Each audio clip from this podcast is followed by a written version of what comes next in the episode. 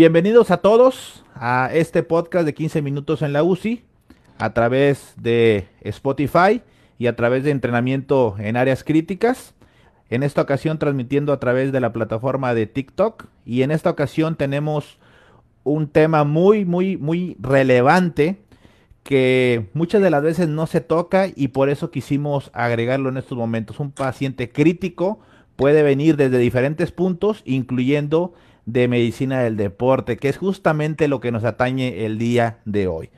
Voy a dar la bienvenida al doctor Arturo Ochoa, médico, especialista en medicina del deporte. Bienvenido, Doc, y si gustas presentarte con el público. ¿Qué tal? Noches. Pues yo soy el doctor Arturo Ochoa, yo soy médico general por la Universidad de Guadalajara y la especialidad la hice en medicina del deporte y rehabilitación en la Universidad Autónoma de Nuevo León, en Monterrey.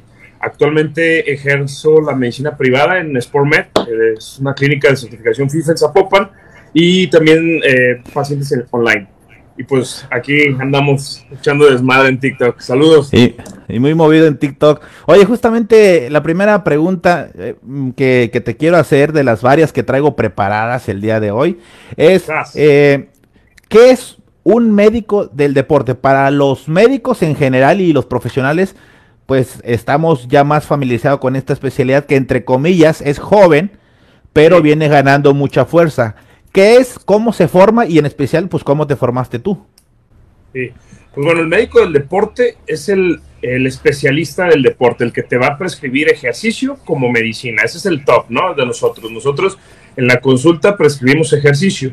Podemos dar prescripción de ejercicio a población general población con alguna enfermedad o patología y la población elite o alto rendimiento, deportistas. Entonces ahí eh, el abanico se abre de posibilidades infinitas para todos, o sea, eh, el deportista, por ejemplo, es antes de una competencia, durante la competencia y post competencia.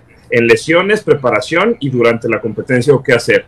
Y pues población general es igual. O sea, conmigo tú me dices, yo quiero subir el Everest. Ah, pues para eso yo te voy a decir qué necesitas hacer. Yo quiero hacer un triatlón. Yo ya hice un triatlón y quiero mejorar mis tiempos. Yo, todo eso. Y si tienes una enfermedad, las, hay enfermedades que el ejercicio es, es un factor protector y ayuda a, su, a, beneficios. Entonces, pues dosificas el ejercicio, porque un, un, el ejercicio se dosifica como un medicamento, ¿me entiendes? Frecuencia, intensidad, tiempo, eh, cantidad y cómo evolucionarlo. Entonces, todo eso es medicina del deporte. Oye, nada más te voy a interrumpir tantito antes de pasar a, a, dónde te formaste. Eso que acabas de mencionar es una muy buena introducción, porque no es lo mismo eh, actividad física, ejercicio y deporte. Porque muchas, o sea, lo que sabemos es que el movimiento es vida. Dicen por ahí que lo que no se usa se atrofia, pero no es lo mismo moverte si eh, tienes alguna patología o si eres sedentario previamente, etcétera. Entonces, ¿cuál es la diferencia básicamente entre actividad física, ejercicio y deporte? Sí, eh, la actividad física, como dices, es movimiento, tal cual. El ejercicio es ese movimiento enfocado al, desempeño de alguna actividad recurrente. Gimnasio, natación, eh, correr, bla, bla, bla. Y a deporte es en competencia. El deporte tiene que haber competencia, reglas, eh, y, si, no es, eh, si no es eso, no es deporte. Entonces, ahí. Fíjate, ahí eso lo acabas de, dejar muy marcado. Entonces, ahora la siguiente pregunta es, ¿dónde te formaste? Porque nosotros, por ejemplo, muy hospitalariamente, el urgenciólogo pues se forma en tres años en urgencia y luego intensivista nos formamos tres años en terapia intensiva o dos años, depende de la escuela. ¿Tú dónde te formas? ¿Cómo lo hacen? ¿Dónde hacen prácticas? Eso es lo difícil, exactamente. Por eso, por ejemplo, medicina del deporte hay tan pocos lugares, porque para que sea una especialidad médica, tiene que estar en el PUEM, en el Programa Único de Especialidades Médicas, de entrada por ENAR. Y para que sea una residencia de entrada por ENAR, que tenga beca y que esté en el programa de, este que te digo de especialidades médicas, por ley, tiene que tener un hospital. Y el hospital tiene que tener un servicio con una residencia de medicina del deporte y los únicos hospitales que tienen eso es el, Hospital Universitario en Monterrey y el, y el Instituto Nacional de Rehabilitación en el DF. Entonces, de ahí en fuera, no hay no pueden hacer residencias, hacen otras, Yucatán y el Poli hacen unas maestrías y luego se las toman como especialidad, pero no son por entrada por ENAR. Sí, de hecho, eso justamente qué bueno que lo resaltas. No tenemos nada en contra de las maestrías, diplomados, bla, bla, bla, pero al final de cuentas, eh, un especialista en medicina del deporte tiene competencias mucho más profundas y finas para esta situación. Y es donde me surge la, la siguiente pregunta antes de entrar más profundamente en materia. ¿Dónde labora un médico especialista del deporte? Fíjate, por ejemplo, nuestra formación que fue en el hospital universitario, nosotros veíamos pacientes, es que ayer en el universitario sales con las dos especialidades o puedo desembocar con las dos para las dos sub de rehabilitación y medicina del deporte. Okay. Porque veíamos todo lo de rehabilitación del hospital, todo lo de reuma, neuro, trauma, eh, plástica, etcétera, y más aparte lo del deporte, que son todos los deportistas, los tigres, eh, acereros, eh, fuerza regia, y demás población que, que, se acercaba para la consulta de medicina del deporte. Y ya el médico del deporte, ¿dónde puede ejercer? Donde quiera. O sea, a mí cuando sí me preguntan de que ya hay chamba para el médico del deporte, para aventar para arriba. O sea, sobra, todos mis compañeros, hay unos que les gusta más ser médico de equipo, otros se van por alto rendimiento, otro por la consulta privada, otro por rehabilitación, rehabilitación neurológica, cardiológica de pediatría, de reuma, el gimnasio, la medicina privada, o sea, hay infinito. Fíjate qué, qué interesante. Y sí, yo, de hecho, antes de, entrar a este podcast contigo, eh, me metí a investigar porque mi familia sabe que yo cuando iba a hacer especialidad quería médico del deporte, pero en esos años, digo, hace poquitos años, tampoco no muchos, no había especialidad como tal. Era, ¿De qué año fue? fue, ay, 1800, ah, no te creas. no, fue como en el 2008, mm, yo creo, 2007, creo que todavía no había. Entonces, sí había, pero era sub de, medicina interna. Tenías que hacer un año de, R1 de medicina interna y en la UNAM o en, el, o en el Monterrey entrabas a medicina del deporte. Son las únicas que tenían y sí han tenido siempre, pero era tenías que hacer el R1 de medicina interna y pues era muy poco conocido eso. Y a pues partir del 2015 fue entrada directa. Fíjate que, bueno, ahí ya estás viendo la complejidad de la especialidad. Y justamente por eso era mi inquietud de hacer un podcast contigo. Porque de aquí vamos a, ahora sí a pasar ya más netamente a, a materia, que es las lesiones deportivas. Bueno, lesiones y afecciones diagonales, enfermedades que pueden ocurrir durante, ya vimos, actividad física, ejercicio o deporte. ¿Cuáles son las lesiones más frecuentes y de más gravedad que se presentan durante pues esta situación? O sea, la lesión más frecuente pues siempre va a ser una musculotendinosa, algo en el músculo, de ahí en más todas. Lesiones graves, pues son las, las, las catastróficas de columna, que sí, que sí hay, sí puede haber el caso de lesiones medulares. Entonces, esas son las únicas que son realidades así de emergencias médicas.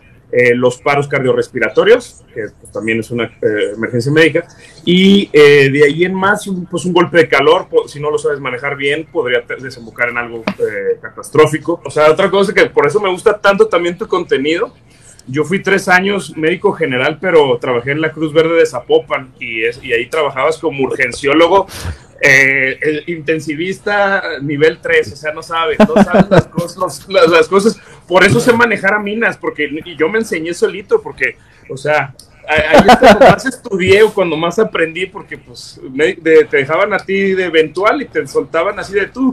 Y pues ya sabes que ahí en la guerra corren primero al eventual que uno de base, entonces no, no sabía, no sabía ese, ese pasado oscuro de que estuviste en urgencias. Y me fascina, ¿eh? Me fascina, me fascina, me fascina. Pues bueno, te voy a decir algo. Entonces, justamente eh, en las lesiones que se presentan, entonces yo he visto que todos los eh, equipos de fútbol eh, sale en atención un, un médico. Siempre es, siempre es un médico del deporte o a veces no es un médico del deporte. Te voy a decir por qué, porque muchas veces he visto he visto que no los atienden muy bien. No, no, no es. Ah, la mayoría son médicos generales que se formaron porque ahí, o sea, empezaron a trabajar y se los jalaron y fueron subiendo dedazos, eh, se dedican a eso y, lo hacen, pero sí hay, sí, sí hay ese problema en medicina del deporte, porque el Consejo de Medicina del Deporte creo que hay como 300 nada más en todo el país y, y, no, somos pocos médicos del deporte y por necesidad pues agarran a veces a generales y sí, como tú bien dices, yo también he visto errores garrafales en la atención de deportes en, de, contacto y en fútbol, sí.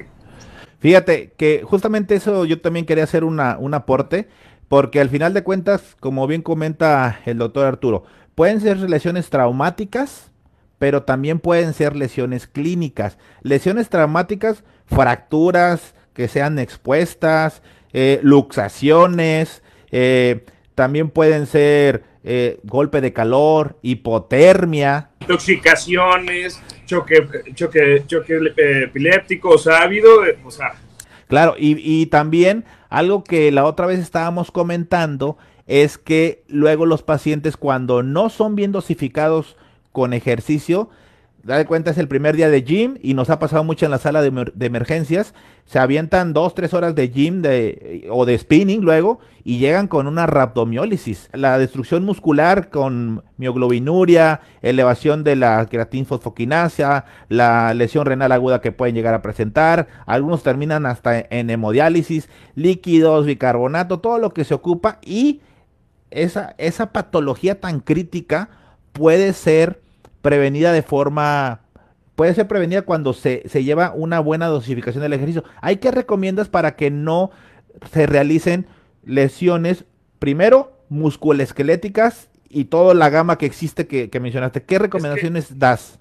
Lo primero, o sea, lo que siempre les digo, ¿dónde estamos parados? ¿Quién soy en el gimnasio? ¿Quién soy? O sea, si es la primera vez que te paras en el gimnasio, sentido común, no vas a hacer dos horas de gimnasio o sea, ¿dónde estás parado? ¿Qué te toca hacer? Eh, o sea, acércate con un profesional. No, no te pases de 150 minutos de cardio, 30, 30 minutos diarios, a las, o sea, son 150 minutos de cardio a la semana o 30 minutos diario, intensidad moderada. Y el ejercicio dos veces a la semana, intensidad moderada. Que empieces. O sea, eso es para el que no hace nada, cero. Y de ahí para arriba. O sea, también ver si tienes una enfermedad, pues tienes que ir a diagnosticarte, o sea, no puedes ir con una enfermedad al gimnasio porque te vas a lesionar. Me dicen, ¿puedo hacer, puedo hacer sentadillas con hernias de disco? A veces sí, a veces no, o sea, ya ves que aquí nos quieren todo así tajante la respuesta y nos digo, te tengo que revisar cuántos años tienes, eres joven, adulto, porcentaje de grasa, ejercicio, hay muchas cosas para poder decir que, pero entonces lo primero es diagnosticar dónde estás parado, quién eres, el paciente y cómo inicias, y de ahí ya ahí tú haces eh, siempre, bueno, lo conveniente, claro, es que hagas una evaluación clínica completa, eh, signos vitales, este, frecuencia cardíaca máxima, etcétera, etcétera, y luego ya le, le, aterrizas el plan, el plan de ejercicio. Se ve la, una historia clínica, ¿me entiendes? Ya con eso yo empiezo a preguntar y dónde vas y, y ya sé de banderas rojas, hago preguntas y, ya dices, pues, y te vas ganando, ¿no? O sea, como en, como en urgencias, a mí me enseñaron el típico de que a nadie se le niega una BH y una radiografía de cráneo, ¿verdad? O sea, de, una, tora, una de tórax, o sea, a nadie se le niega si llega el paciente. Pues igual acá empiezas a ver y cómo está el azúcar o preguntas básicas y ya, ah, pues te ganaste tu química sanguínea, te ganaste tu radiografía, te ganaste correr y que tanta distancia, tres días y que me digas tu frecuencia cardíaca. O sea, depende de qué, cómo es el paciente, ya son las cosas que les, que les voy pidiendo. es que es, es, un mundo, entonces. Es un mundo, es un mundo, no sabes, no sabes, no sabes. No, de hecho te voy a decir algo. Muchos de los conceptos que tú manejas de frecuencia cardíaca máxima, de aporte y consumo de oxígeno, todas esas, todas esas el, el, el consumo proteico, la nutrición, son los mismos conceptos un paciente, eh, ¿cómo se llama? De terapia intensiva. Crítico, exacto. no, los, me fascina a mí, terapia intensiva me fascinaba. Yo hubiera hecho eso si no hubiera guardias, sí, pero como hay guardias, no. A mí, por ejemplo, como médico de terapia intensiva me dicen intensivista. ¿Cómo se le puede llamar más coloquialmente? Ah, yo dije de, deportólogo. Oye, fíjate, por ejemplo, hablando de, de, terapia intensiva, cuando preparé el ENAR, una de las maestras del siglo XXI, eh, sacó un artículo y me fascinó, y era de que como en el hospital estamos tan mal acostumbrados a nutrir al paciente y que con solo nutrir las proteínas que necesitaba el paciente en alimentación de terapia intensiva le acortaba el tiempo de estadía, mejoraba muchísimo su morbio, mortalidad, o sea, todas esas cosas me fascinan. Hay, hay dos conceptos que compartimos en pacientes críticos y en pacientes deportistas o eh, que realizan actividad física, que es la movilidad que debemos de preservar y dos, la nutrición que debemos de tener. Entonces, esa, ah, justamente a esa va mi siguiente pregunta. ¿Tú también participas en la formación o en el plan nutricional de los pacientes, de las personas que van a realizar actividad, ejercicio o deporte? Si son deportistas sanos, sí. Si, son si, es un paciente saludable, sí. En mi formación nos llevamos nutrición cuatro años. Entonces, sí, pero para, para paciente, para deportista para deportistas. No, no, no nos enseñan, o sea, por muy por encimita, y lo sé pues, pero no lo practico, el de la dieta del paciente hospitalizado, etcétera, que, pero no me, ni me interesa. Entonces, digamos, vamos a suponer que existe un deportista de alto rendimiento, tú podrías ser su médico mm, sí, yo tengo, de, de cabecera. Sí, los tengo y yo les digo, o sea, ¿qué quieres? O sea, eh, ¿Quieres más fuerza? ¿Quieres más resistencia? ¿Quieres más velocidad? ¿Quieres ganar volumen? ¿Quieres bajar porcentaje de grasa? Y todo eso depende el, deporte que practica. Y ahí yo le digo, para que te vaya mejor en CrossFit, pues necesitas más aire. O si quieres hacer esto, si quieres karate, necesitas más resistencia. Si quieres natación, más aire, o sea, aeróbico. Y te armo el plan para eso. Si es box, necesitas fuerza. Y entonces el gym para fuerza. O sea, todo eso. Y no sabes, a mí me fascina cuando tengo pacientes de alto rendimiento, pues son como, como, tú cuando tienes un paciente divertido, ¿no? Como que te empieza a mover la cabeza y que números y todo, es lo padre. Oye, entonces, sí, sí, claro, o sea, de hecho yo soy un deportista de, de, alto rendimiento eh, envuelto en esta persona. o sea, pero no, no te creas. Un amigo dijo estaba bien mamado. Sí, yo estaba bien mamado, nomás que ahorita ando capeado, el músculo lo traigo capeadito. Está en reposo, está en reposo. Oye, fíjate, justamente e, eso que, que, que estás tocando, y si no es indiscreción y un pequeño paréntesis, este ¿Qué, tipo de deportistas de alto rendimiento tienes? Ahorita tengo dos de natación, una de equitación, una de karate, uno de box y el de dos de la Spartan Race o de tipo CrossFit y esas cosas. son los que ahorita me vienen, que están más próximos.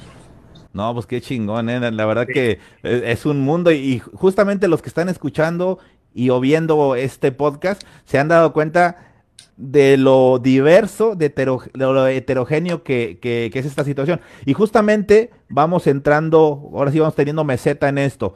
Eh, lo que te quiero preguntar es, tú tienes entonces, pues sí, personas que hacen ejercicio, personas que eh, son deportistas, ¿y cuál sería la forma entonces o, lo más... Mm, eh, lo más orientado para evitar enfermedades clínicas, sobre todo enfermedades cardíacas. Ok, el top ahorita de, para protección de enfermedades cardíacas, o lo que va más, es el, los ejercicios de fuerza. O sea, para la edad adulta o que te protege, es el ejercicio de fuerza. Acaba de salir, ya es la guía para las recomendaciones clínicas de, de, la Sociedad Cardiológica en Europa y por primera vez sale la recomendación de ejercicios de fuerza o de resistencia. Entonces, pues ahorita todo mundo, al menos dos días de gimnasio, todo mundo todo mundo debería de estar yendo dos días al gimnasio al menos a la semana. Ok, perfecto. Oye, entonces, bueno, vamos a, suponer que alguno de estas, de tus atletas de alto rendimiento que tienes, presenten alguna lesión musculoesquelética, Dios no lo quiera, este, pero le llegan a presentar. Eh, ¿Cuál sería el proceso de recuperación y rehabilitación en ellos? Ok, esto, está padrísimo, la neta, en el deporte, porque tienes, hay de dos sopas ¿Cuándo es tu competencia? Lo más te acaba de lesionar tu paciente. ¿Cuándo es la competencia? ¿Quieres que llegue a la competencia o no? ¿Quieres que llegue con dolor o no? Tú sabes que tenemos medicamentos para todo, para quitar dolor, para dar dolor, para acelerar, para cortar. Entonces, dependiendo de la lesión, pues es, me avisan y yo ya les digo las indicaciones. O sea, todas son individualizadas. Así, todo es completamente individualizado el tratamiento, dependiendo de que si tiene competencia o no tiene competencia. Y a, eh, a estos pacientes también debemos de saber que hay, hay medicamentos prohibidos por la WADA, que es la eh, Organización Mundial Antidopaje. Entonces, si tú le das un esteroide a un paciente previo a la competencia que tiene una lesión y ese esteroide está prohibido o un beta bloqueador, algún narcótico, etcétera, pues le, cargaste la competencia a tu paciente. Entonces tenemos que saber todo eso, o sea, tienes que estar en todo. Oye, y, aquí así como curioseando y, de chismecito, eh, ¿has sabido de alguna, sin decir nombres, vaya, pero de alguna mala prescripción de alguien que no sea especialista en medicina del deporte y que por culpa de eso hayan, eh, digamos, sancionado? Siempre tiene que, el, y tiene que entrar la comisión, la, la, eh, la CONADE, etcétera, a meter sus cartas. O sea, sí, sí pasa mucho. Híjole, está, está cañón. Eh, también participas en la rehabilitación, en la rehabilitación, digamos, musculoesquelética, pero ¿has tenido algunos deportistas con algunas alteraciones clínicas cardíacas que también participes en su rehabilitación? Mm, sí, en protocolos, pero bueno, por ejemplo, eh, eh, una, ¿qué fue? un aneurisma aórtico de un paciente de 19 años que, iba a entrar a, a primera división de Tigres y se le canceló todo. O sea, indicaciones así de que a él nosotros también realizamos las pruebas de esfuerzo y pues con esa prueba de esfuerzo diagnosticamos eso y pues a él es prohibido el ejercicio, no nomás no es no es no lo contraten, es prohibirle el ejercicio de por vida. Claro. Oye, justamente eso esa es otra otra situación. Son muy estrictos para que entren ya a deporte de alto rendimiento, a, a deporte profesional, ya, ya lo has lo has transmitido así, o sea, hacen una revisión exhaustiva. En esta tú también participas o llevas el control de, la selección, o sea, tú puedes decir, no, este güey no puede jugar en primera porque... El reporte, tú pasas el reporte al 100, ¿no? De que dices, pues este tiene una lesión de menisco que al primer, a los 5 kilómetros le va a doler y se la va a pasar en la banca, tú sabrás si lo contratas o no. O este trae hernias de disco, acá, el hombro, o sea, es lo que haces, tú revisas todo el paciente y los pacientes profesionales pues ya es muy fácil, no pueden mentir porque todo está en internet, entonces es lo primero que hacemos, googleamos el nombre del paciente y ahí viene todo su historial y, dónde estuvo y revisas las lesiones, te vas a las importantes y pues ahí tienes que ver si el, ya, ya pasas el reporte al dueño o a los encargados del equipo y le dicen ellos si sí o si no. Pasó en Fuerza Regia, contrataron a uno de la NBA carísimo jugó un partido en toda la temporada porque a la primera se lesionó y estuvo en banca. Y entonces ahí fue error, digamos, del médico. Pues no, porque se le avisó. Es que el médico avisó. Fue ah, ya. de los que lo contrataron. El médico dijo desde el principio: Este tiene este, este, este, este, este. Y los dos, no, no importa, sí, es que lo necesitamos. Ya. algo que me, que me ha llamado la atención de, de, lo que estás diciendo. Entonces tú prácticamente eres uno, una especialidad como urgenciólogo, como intensivista, como internista, que ves de varias cosas. En su momento tú podrías, digamos, llegar a solicitar alguna interconsulta a otra especialidad si tú dices, ¿sabes qué? Yo le veo el electrocardiograma mal, le voy a hablar a un cardiólogo. Totalmente, ya mandas a cardiólogo y, y, lo que sigue, las alteraciones en las pruebas de esfuerzo. En mi especialidad, o sea, la neta estuvo padrísima, roté por reuma, neumo, endocrino, plástica, trauma, eh, pediatría, reuma, pediatría y pues todas las interconsultas a terapia intensiva de que ir a enseñarle al paciente de muévale así y así. Claro. Y ayuda muchísimo, ayuda muchísimo. Sí, la movilización o rehabilitación, a algunos no les gusta decir temprana, les gusta decir oportuna en el paciente crítico. Esa, eso, de, eso es como de los doctores del temprano y, rehabilitación pro, así, exactamente, eso es como que cuando, a mí me cuando a mí me chingan con eso, alguno de los doctores, yo por dentro de Simón Así, o sea. o sea, tú muévelo cuando se ocupe y listo, dile como quieras. Sabes perfectamente a qué te estás refiriendo, no entiendo por qué esa. Así, ah, Fíjate que, que, justamente se mueve, inclusive estando intubado, porque muchos creen que el paciente en terapia no se mueve, y ya tú lo, tú lo sabes. El diafragma con seis horas de inmovilidad se atrofia, igual que todos los músculos. Hay hay estudios que demostrados por biopsia que esto sucede, por lo tanto siempre hay que estar moviéndolo. El diafragma están así, o sea, todavía, todavía por eso los problemas después de la COVID. Sí, claro. Bueno, ah, bueno, qué, bueno que, que, tocas ese punto.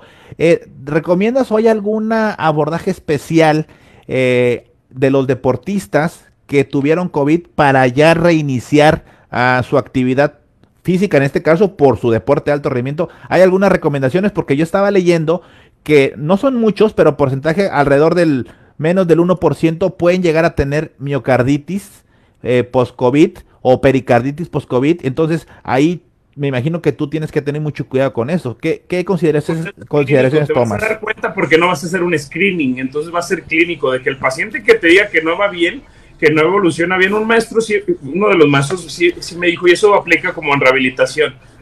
En rehabilitación tiene que ir bien el paciente, si no va bien es que estás, o sea, por otro lado, o sea, a fuerzas en rehabilitación mejora si lo estás haciendo bien, si no, algo está mal. En los síndromes post-COVID de moderados a graves de los pacientes deben de salir o estar ya bien después de tres meses. Si todavía después de tres meses hay algo, pues ya le investigas. O si ves que no está mejorando, también pues tienes que estar investigando. Ya están los protocolos.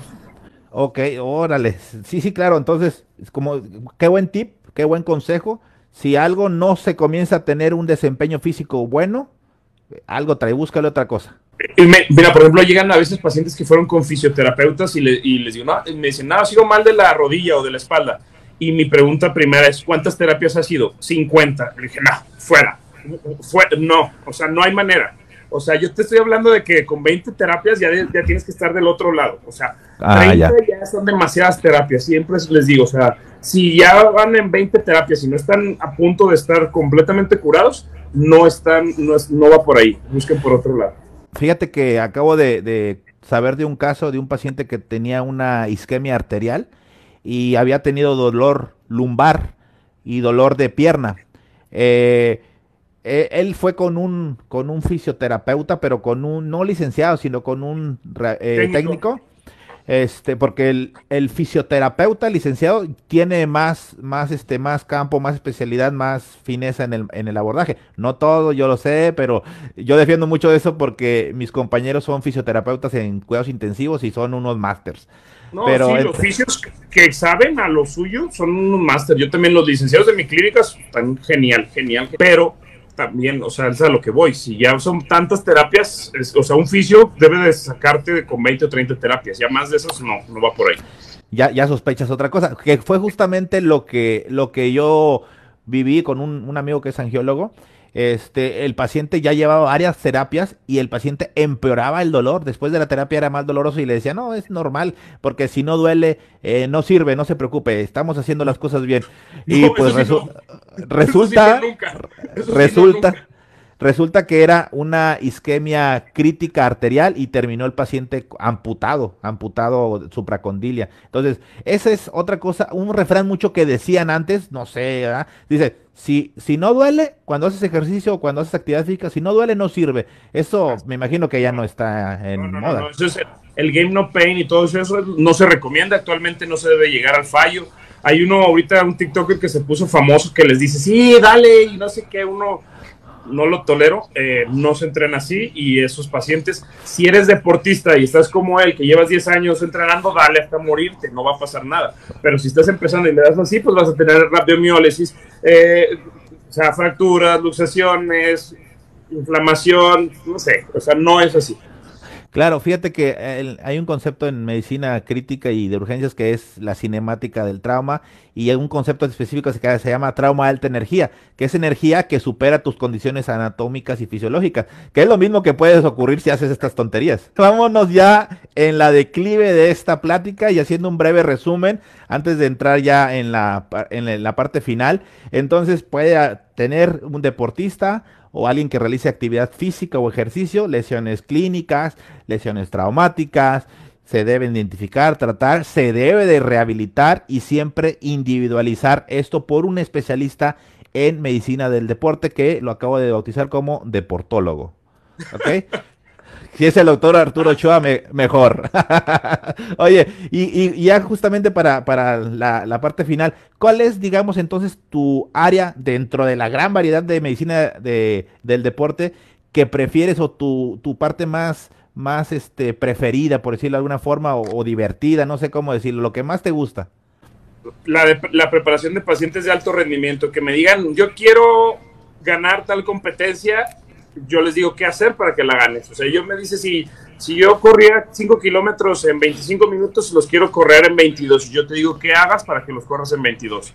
Eh, y la consulta privada de rehabilitación, bueno, es que las lesiones, a mí medicina me fascina la consulta médica, entonces lo de las lesiones me fascina, yo doy consulta desde los 20 años, yo fui de los que de estudiante eh, me fui a un club y que, ah, esto es medicina, ven, ya, ponte a dar consultas. Y yo, ah, claro, por supuesto. Y, a mí me fascina dar consulta, entonces eso, la consulta de rehabilitación me encanta, me encanta. Oye, ¿y trabajas entonces la parte, pues, digamos, cardiovascular, eh, muscular y también algo respiratorio trabajas? Esa es también otra duda. Respiratorio yo no manejo, yo no manejo, pero sí, sí está la, la, la rehabilitación cardiopulmonar pero yo los derivo. Eso ya, ya, ya, ya, too much. También yo acabo de salir de especialidad y ahorita yo no quiero saber nada de institutos ni nada. Ando muy relax. Ah, ok, claro. Pero yo decía que a, tu paciente de alto rendimiento, si le instauras también algo netamente respiratorio o eso va implícito ah, no, sí, va dentro de la, va, dentro de lo de cardiorrespiratorio, sí. Ah, ok, ok. Es, me imagino que porque ellos sí pueden mejorar sus capacidades y sus volúmenes y capacidades. Todos podemos, todos podemos, pero es que tenemos que saber a qué nivel entrenar. Y ahí empieza otro concepto de medicina del deporte que es el umbral eh, aeróbico anaeróbico de la energía. Ah, ya. Oye, y es, sí, no, hombre, ya, ya después vamos a ver si quieres de eso de ejercicio aeróbico. otro parte 2 del podcast. Ok, efectivamente. Oye, bueno, ya por último, eh, muchos de los que nos están viendo, diagonal escuchando, eh, son eh, profesionales de la salud que muchas de las veces, y, no me dejarán mentir los que están viendo ahorita, o, nos están siguiendo, somos sedentarios por pues las guardias, etcétera. etcétera. ¿Qué, qué, qué consejo les darías a todos nuestros seguidores para iniciar a moverse? Eh, crear el hábito, tienes que crear el hábito. El, hábito es lo más importante y si piensan que se va a hacer en 21 días son mentiras podridas. Eso depende de bibliografía y la realidad es que empiezas a crear el hábito como a los 6 o 9 meses. Eh, lance el libro del Power of Habits, el poder de los hábitos, que habla de pacientes con eventos cerebrovasculares que no pueden recordar cosas, pero de repente pueden recordar cómo llegar a su casa sin saber las calles y cosas por el estilo, y eso son por los hábitos. Y lo más importante es el trigger, o sea, o, crear un hábito, pero que te lo dispare algo. Ese algo puede ser que te ponga ropa deportiva que te gusta, una alarma con la música que te gusta para el ejercicio, pero tienes que poner un trigger, un, un chip o algo que te despierte las ganas de ir al gimnasio tienes que hacer esas trampas para enseñarle a tu cerebro ir al gimnasio. Podría ser a la misma hora, con que sean 10 minutos, salirte a caminar, pero para hacer deporte. O sea, pones tus audífonos, ropa deportiva y vámonos a caminar 10 minutos. Y así vas aumentando cada semana, cada semana. Fíjate que siempre me meto a ver a mis invitados para, para saber un poco más de ellos. Y hay una frase que usas que me gusta mucho que dicen, está bien que tengas motivación y que esto lo uses para el ejercicio, pero es mejor que de base tengas disciplina, algo así, una disciplina de base. El, el, hábito va primero, o sea, si mis pacientes empiezan en la primera consulta, es que estoy motivadísimo y lo primero que les contesto, no me importa, ni me interesa, y yo los freno, así no, eso se te acaba en dos meses, ¿eh? les digo, se te acaba en dos meses. O, o también a los pacientes, cuando se quieren poner fit, es la regla de decirles, ¿cuántas veces has querido ponerte fit? El de hoy me dijo 10, lleva 10 veces que se quiere poner fit. Te toca para que te vuelva a dar consulta, venir también con consulta de psicólogo. Yo no puedo solo. O sea, les digo, este es trabajo multidisciplinario. Tiene que haber un psicólogo que te esté ayudando con esa parte. Yo sé bastante de eso, me gusta, chismeo y leo mucho de eso, pero no, pues nunca voy a ser como un profesional, o sea, un psicólogo de base. Multidisciplinario, buena, buen concepto, ¿no? O interdisciplinario, interdisciplinario. o sea, lo que se necesite para el paciente, sí. Claro que sí. No, pues la verdad que ya vieron todo lo y escucharon todo lo que implica la medicina del deporte y dicho pues por un experto y alguien que la verdad pues yo admiro mucho y te sigo y, de hecho ahí los... La neta es que veo tus videos y me, y me acuerdo pues de lo que estudiaba para el o cuando estaba en urgencias y me fascinaba la neta. Y ahorita pues sí estoy medio ya ya ya no es lo mismo pues no. Ya, no es igual pero está bien chingón eso. O sea sí me acuerdo mucho de eso pero pues ya no lo uso entonces también ya de hobby No, pues muchas gracias por, por este, pues por aceptar y pues espero que alguna de las veces, de las ocasiones nos veamos de forma presencial y hagamos algo. Eh, oye, y pues ya nada más por último, ¿dónde te pueden seguir? Digo, porque esto va a estar transmitiéndose en Spotify y en YouTube. ¿Dónde te pueden seguir? En cualquier red social póngale DR Arturo Ochoa y ahí salgo en todas estoy. Ya no más falta la OF, pero esa no. oye, de, hecho un amigo me dice, oye, se ve muy fortachón, ¿verdad? Y le digo, sí, güey. Dice, no, sí se ve que su hobby es gym, ¿verdad? Tu, tu, tu hobby es el gym. No, no, yo creo que más leer, pero... Eh, ah, ya. El, eh, o sea, los dos, tanto leer como gym, o sea, pero a mí eh, esos dos. A veces me falta más tiempo para la lectura, pero sí. Ah, pues claro, sí, ¿no? Siempre leer, leer es apasionante y te pierdes, ¿no? En, hacer tu hobby. Sí, Pero bueno, bueno, muchas gracias, doctor, te lo agradezco infinitamente. Un, un gusto, estuvo bien padre. Gracias, no, sí, la verdad me estuvo muy, muy divertido. Si llegaste hasta este momento, danos like, suscríbete al canal y síguenos en Spotify y sigue a nuestro invitado, el doctor Arturo Ochoa. Nos vemos a la próxima. Saludos, nos vemos, gracias. Un, abrazo, un abrazo, compadre, un abrazote. Sí, no, cuídense. Ah, Igual.